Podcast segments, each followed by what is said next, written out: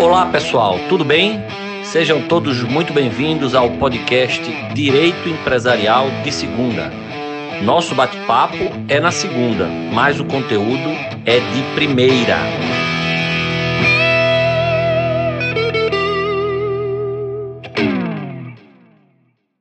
Olá pessoal, tudo bem? Vamos para mais um episódio do nosso podcast Direito Empresarial de Segunda.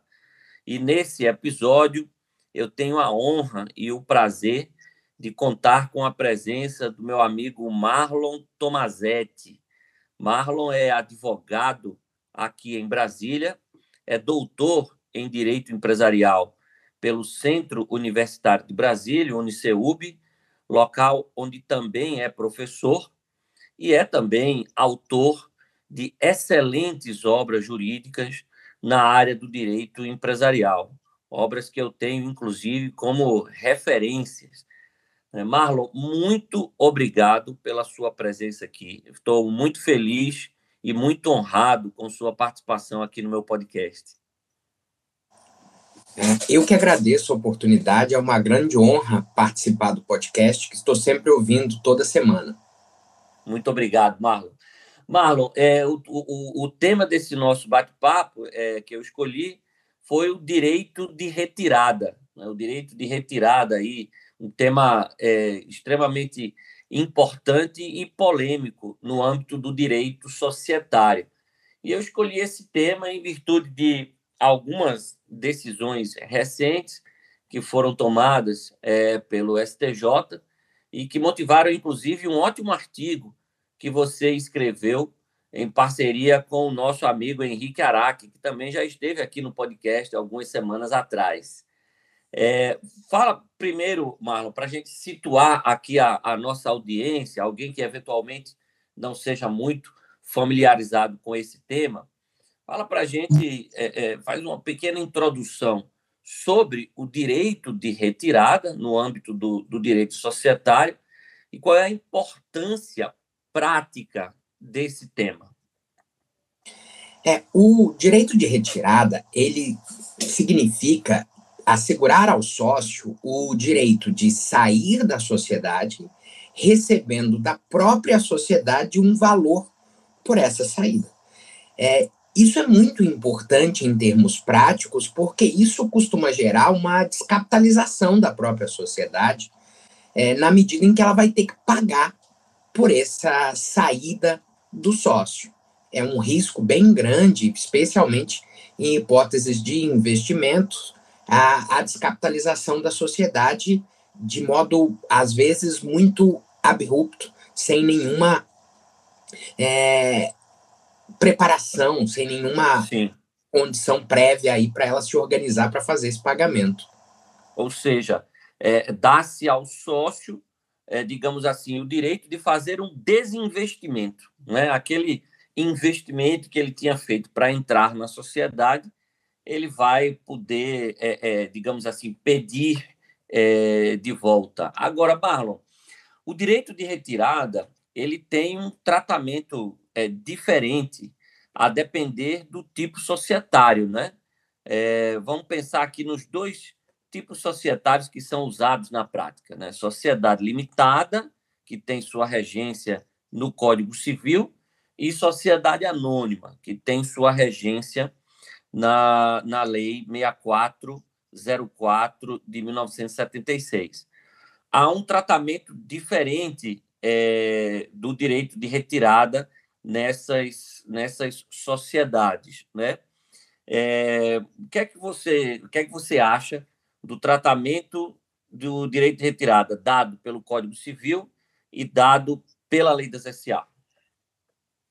Bom, na limitada, que é a sociedade que realmente importa, a gente tem um grande problema geral no Código Civil. Sim. Tratamento incompleto da matéria. A gente tem uma referência ao direito de retirada, lá chamado de recesso, no artigo 1077, que prevê o, o, recesso, aí, a retirada, nas hipóteses de modificação do contrato social, é, fusão e incorporação. É, mas o dispositivo ele não é um dispositivo muito claro, ele não diz que será somente exercido nessas hipóteses. Sim. E é, a falta de regras claras na limitada trouxe uma série de problemas. É, a gente viu aí essa decisão recente do STJ considerou que, pela falta de regras claras na limitada, independentemente da legislação supletiva, seria possível exercer a retirada de forma imotivada. O STJ reconheceu em precedentes desse ano que a retirada na limitada não dependeria de motivação, seria realmente um direito potestativo. Potestativo, é. Dos sócios. E isso foi reforçado com a própria ideia do CPC, que generalizou um direito de retirada cuja data da saída vai ser contada a partir do decurso do prazo de notificação, sem dizer que tipo de sociedade seria aplicável essa previsão. É, nas SAs, aí já é uma ideia um pouco diferente. Do jeito que tem o texto da lei das SAs, que é uma lei muito mais completa, o direito de retirada é previsto como um direito essencial, mas ele só poderia ser exercido em hipóteses especificadas na lei, existe um rol taxativo, um uhum. tanto parso na lei, mas especialmente ali é, os artigos 136 e 137. Mas mesmo nessas hipóteses, a, a lei das SAs ela dá uma restringida nesse direito, permitindo que a própria SA exerça uma assembleia de retratação para evitar os ônus dessa retirada, e permitindo que nas SAs abertas, aquele acionista que tem a liquidez e dispersão, opte por vender suas ações no mercado, ao invés de causar esse ônus para a própria sociedade. Então, é muito mais é, limitado do que um direito potestativo, como vem sendo assegurado para limitar. Pois é. O, o 1007, que você muito bem mencionou, ele parece ir na linha da lei das SA. Né? Ou seja, o que é que eu quero dizer? Ele parece restringir o exercício do direito de retirada na sociedade limitada à, à, à dissidência do sócio é, em determinadas matérias relevantes para a sociedade. Né? Ou seja, olha, você, se você for vencido numa deliberação que traga uma, uma, uma alteração, um impacto relevante para a vida dessa sociedade, que é o seguinte: se a sociedade optar por uma fusão, por uma cisão, incorporação, e você for voto vencido, beleza, eu vou autorizar você a exercer o direito de retirada, porque realmente vão ser alteradas as condições aí da sociedade que podem é, é, justificar a, a sua intenção de sair da sociedade. Aí, beleza, né? Ou seja, que é a mesma regra, que é, é a mesma lógica que vigora na lei das SA. Né? Se a gente vai ver os casos de, de direito de retirada na SA, no geral, é, os casos seguem essa lógica. Né? Se você é sócio, se você é acionista, e você foi vencido numa deliberação é, relevante para a sociedade, isso pode realmente com que você mude de ideia sobre manter um investimento ali e eu vou te assegurar o direito de sair. Né? É, essa é, é a lógica. Agora, você também muito bem explicou que o 1077 ele é muito lacônico, muito é, é, é, não detalha muito e acaba tendo uma disciplina é, incompleta que gera esse problema, né? Agora, Marlon, e se a sociedade limitada adota a regência supletiva da lei das SA. Essa incompletude do Código Civil não estaria, de certa forma, é, é, superada? Porque aí os sócios disseram: não, ó, eu escolhi ser regido pela lei das SA.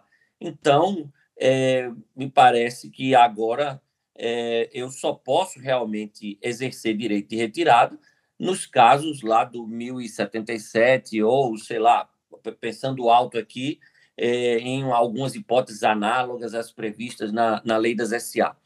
Isso não superaria a incompletude? Por que, por que eu estou perguntando isso?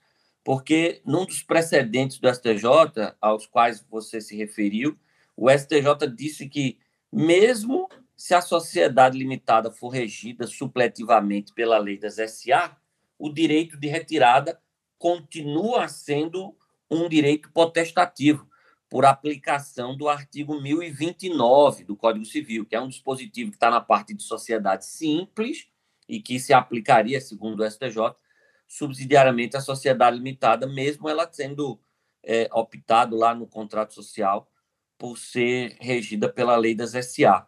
Você não acha que, é, é, o, com todo o respeito que a gente tem que ter as decisões do STJ, com certeza, mas você não acha que o STJ deu uma vacilada aí? Se, se você optou pela regência supletiva pela lei das SA, é, não estaria claro que os sócios completaram aquela disposição do 1077, é, deixando claro que eles querem restringir esse direito de retirada? É, é a, a questão é, eu concordo com você que, apesar de todo o respeito que as decisões do STJ merecem, eu acho que a fundamentação utilizada é, não é adequada. Eu preciso confessar que eu já fui seduzido por uma constitucionalização do direito privado, mas hoje me convenci de que é uma bobagem, que a gente não precisa disso. Uhum. É, e não precisa invocar também lá a Constituição, o artigo 5 inciso 20, para essa solução. Mas o problema que a gente tem é que é, o capítulo da limitada remete expressamente, sem opção do sócio, às regras da sociedade simples sobre dissolução. E, embora pareça que isso trate da dissolução total, é, muita gente vai nesse sentido, é, da, inclusive para a dissolução parcial, que é a forma de interpretação do direito de retirada no CPC. E, além disso, a própria natureza contratual da limitada é, daria margem a essa interpretação. Eu acho que tem fundamento, mas acho que está equivocado. Eu acho que a gente deveria realmente, nessas hipóteses, especialmente de opção pelas regras da lei das SA coletivamente, dá uma restringida maior. Mas entendo o problema que a gente tem por conta do sistema legislativo que é bagunçado para limitada. A gente precisaria ter um tratamento completinho da limitada que deixasse essas matérias mais claras.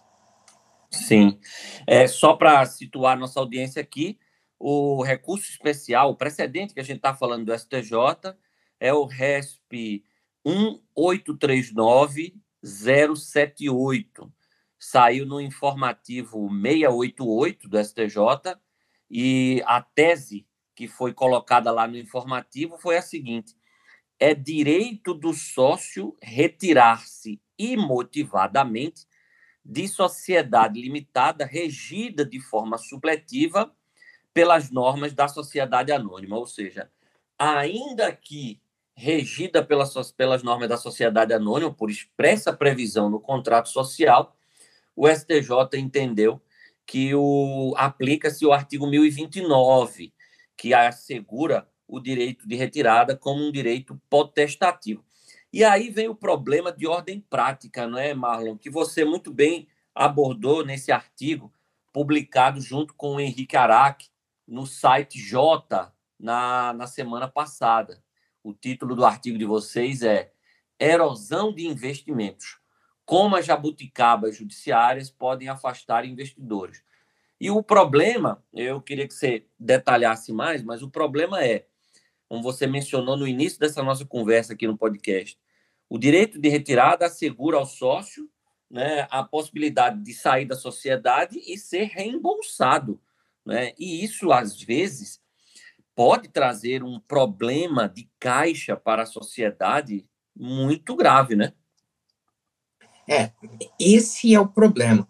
É, o, o Ará, que foi ele que teve a ideia do artigo, ele lidou com um problema de uma startup que tinha ali a, os agentes mais criativos, eles não estavam à frente do negócio por conta da necessidade de investimento. Então, existiam investidores com percentuais relevantes e eles tinham até organizado o negócio sob a forma de uma SA. Mas se entendeu que essa SA tinha características de sociedades de pessoas e por isso seguiria esse mesmo regime do Código Civil que permitiria uma retirada imotivada.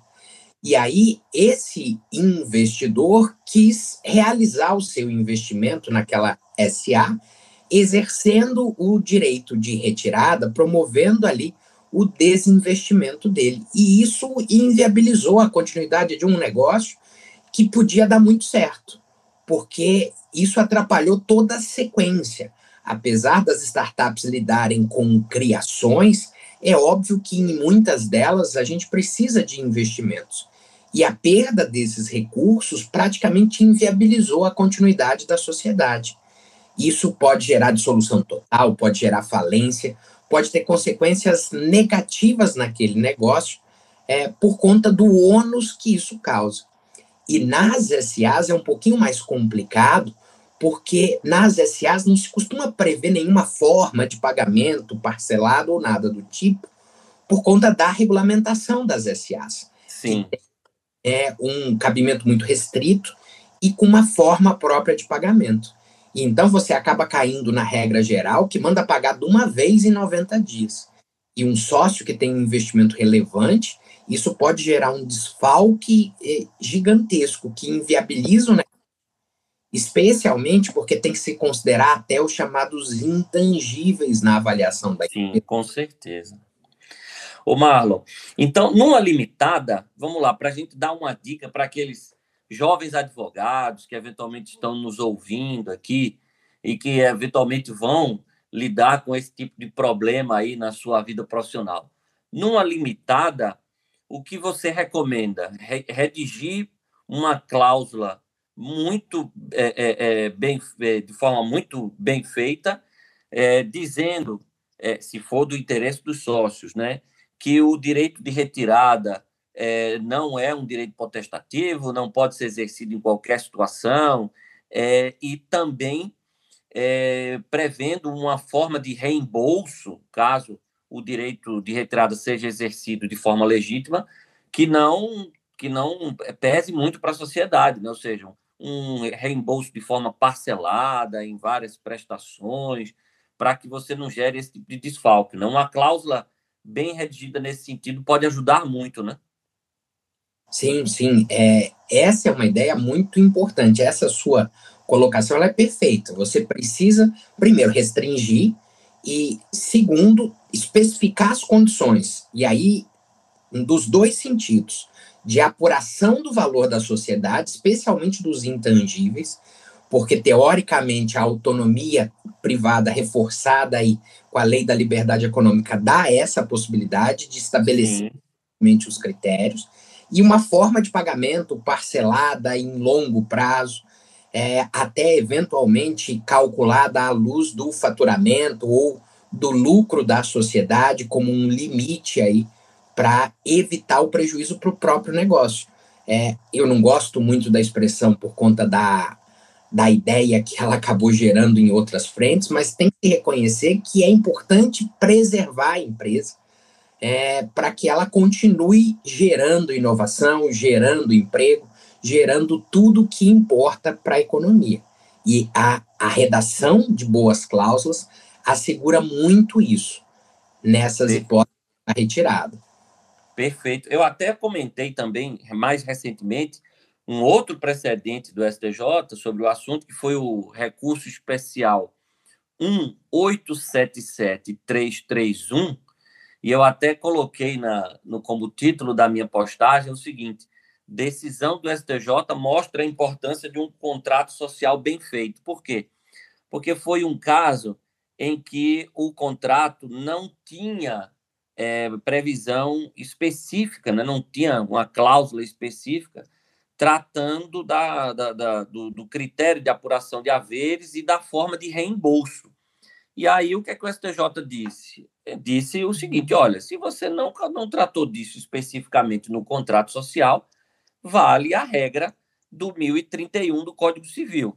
O critério de apuração vai ser o valor patrimonial, né? Você vai fazer o, o, o balanço lá para determinar o valor patrimonial das cotas e o pagamento tem que ser feito na, na forma do parágrafo 2 do artigo 1031, pagar em dinheiro no prazo de 90 dias. Né? E, ou seja, é, quem pegou aqueles modelos do Google, né, Marlon, e não se preocupou em fazer uma cláusula bem construída sobre esse assunto, pode ter gerado um problema sério para a sociedade numa, numa eventual discussão como essa. É, não, é, é perfeito o título aí, e isso envolve muito da nossa cultura é, empresarial mesmo, para os pequenos negócios, a gente não tem o costume de consultar o advogado nesse momento da redação do contrato. O advogado ele só é consultado quando já tem briga, quando já tem conflito entre os sócios. Uhum. A gente mudar muito a cultura, especialmente com a lei da liberdade econômica, a atuação dos advogados na redação de contrato ela é fundamental para é, regular, para alocar os riscos mais concretamente, para alertar de todos os problemas que podem acontecer. E numa sociedade, esse ponto da retirada é o ponto mais é, dessa, desse cuidado no contrato social. É, porque aqui você tem três questões importantíssimas a serem tratadas no contrato social. Né? Me corrija, por favor, se eu estiver errado. Primeiro, a, o, o, o, próprio exercício do direito, né? Você tem que conversar com os sócios para chegar a, a, tentar identificar como é que eles querem tratar essa questão. Ó, nós vamos restringir, nós não vamos restringir, vai ser é, é, é, de tal forma, de outra forma. Segundo, o critério de apuração de haveres que vai ser adotado. E isso varia, né, Marlon, conforme o tipo do empreendimento, né? Em alguns empreendimentos, é como você bem disse, os ativos intangíveis são muito importantes, isso tem que ficar é, é, é, tem que ficar na mesa também para que você consiga identificar para os seus clientes o melhor critério de investimentos, dependendo para quem você advoga, né? Se você advoga para o controlador, para o minoritário, é, um, um ou outro critério vai atender melhor os interesses do seu cliente. E, finalmente, a terceira coisa que precisa ser tratada bolso, né? Então, são três coisas importantíssimas que precisam ser pensadas na hora de redigir o contrato social. É, em que hipóteses vamos admitir o exercício do direito de retirada? Qual o critério de apuração de haveres que nós vamos adotar em caso de, de, de exercício legítimo desse direito? E como se dará a forma de reembolso? Né? Se você não trata isso, o que é que vai acontecer? STJ diz: o direito de retirada é potestativo, é um direito potestativo, então, você vai estar sujeitando a sociedade aí a qualquer momento ter que a, a, arcar com o reembolso de um sócio que resolveu sair. É, segundo, o critério é, vai ser o critério patrimonial. E terceiro, o reembolso vai ser o pagamento em 90 dias.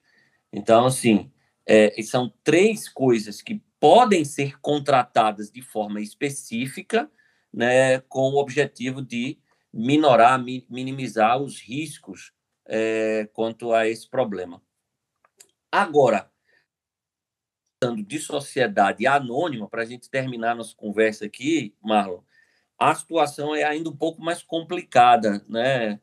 Porque a gente falou no início desse nosso bate-papo, na lei das SA, o direito de retirada é tratado de forma muito é, é, é, detalhada, né? Nós temos lá os artigos 136 e 137. Há ainda outros dispositivos é, esparsos na lei tratando do assunto também, mas como você muito bem pontuou, é, fundamentalmente o assunto está disciplinado lá no 136 e 137. É, mas o STJ tem uma jurisprudência já até é, há bastante tempo, né, há alguns anos já, sobre direito de retirada em companhias fechadas familiares, né? aquelas companhias fechadas que têm, digamos assim, um caráter intuito persona. É, explica para a gente aí, qual é o, o, entendimento do STJ sobre esse assunto na, na, nessas companhias e qual é o problema desse entendimento?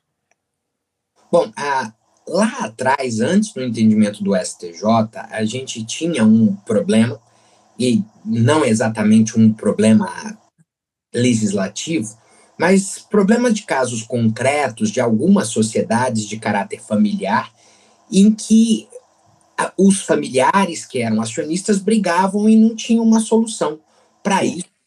Gente. Então, se concebeu algumas ideias de solução parcial para as SAs, mas é, ideias pensadas fora do texto da lei. Só que isso acabou aparecendo no Poder Judiciário e é, o Poder Judiciário, lá em 2007, ele resolveu o embargo de divergência entre as duas turmas do STJ, o 111.294, e falou: olha, se essa sociedade tem essa característica intuito persona, ela vai seguir as regras do Código Civil. E por regras do Código Civil, a gente tem aquelas famigeradas regras da sociedade simples, lá o 1029, que permite o recesso imotivado. Sim. No pagamento em 90 dias, se não tiver outro critério estabelecido, que é o 1031. Então, é, você acaba fugindo. Os sócios optaram por criar uma SA, que tem toda uma regulamentação própria, mas se entendeu que a realidade que eles, é, aquela sociedade, fazem que aquelas regras não sejam aplicáveis e que a gente aplique ali as regras lá da sociedade simples. O Marcelo Guedes Nunes, ele chama essas sociedades de sociedades heterotípicas, que adotaram uma forma, mas que na verdade deviam ter adotado a outra. É, e essa concepção é uma concepção que, para mim, é, contraria a própria opção, a própria vontade manifestada pelos sócios de escolher aquelas regras. Sim. É, Congresso Brasileiro de Direito Comercial, esse debate foi levantado ali. A, a Ana Frazão estava desse lado que entendia que não podia ter essa aplicação das regras do Código Civil, mesmo nessas sociedades, uma vez que foi a forma escolhida para aquelas regras concretas. E aí a gente tem um costume um tanto quanto é, estranho nessas sociedades familiares de achar que alguém que tem um percentual qualquer tem que ter uma, um, uma série de direitos. Não é bem assim. O sócio ele tem direitos dentro dos termos da lei. E aí a gente tem muitos problemas, porque há aí a expressão é, também foi do Araque, das jabuticabas, porque a gente acabou criando a aplicação de regras de outro tipo de sociedade para uma sociedade criada como uma SA. E isso está consolidado desde 2007 e tem uma grande insegurança, porque os sócios eles nem sabem se a sociedade deles vai seguir as regras que eles escolheram ou se vai seguir as regras do Código Civil. As sociedades familiares elas são uma realidade no mundo inteiro, não só no Brasil. Então, essa interpretação que tem a, o maior problema no direito de retirada é uma interpretação que gera uma grande insegurança para os investidores. Como eles teriam que tratar isso de alguma forma, estatutariamente ou contratualmente, para deixar claro que eles vão seguir as regras das SAs mesmo. É, mais uma vez, a importância de, de sentar, entender bem os interesses dos acionistas, aí no caso, né, porque é um SA, e colocar isso de forma bem contratada, ou no, no próprio estatuto, ou num acordo de sócio, algo do tipo, né, Marlon? É, o, aí o único mecanismo que a gente encontra nessa preocupação para proteger a própria sociedade dessa erosão dos investimentos é o acordo de acionistas. Exatamente.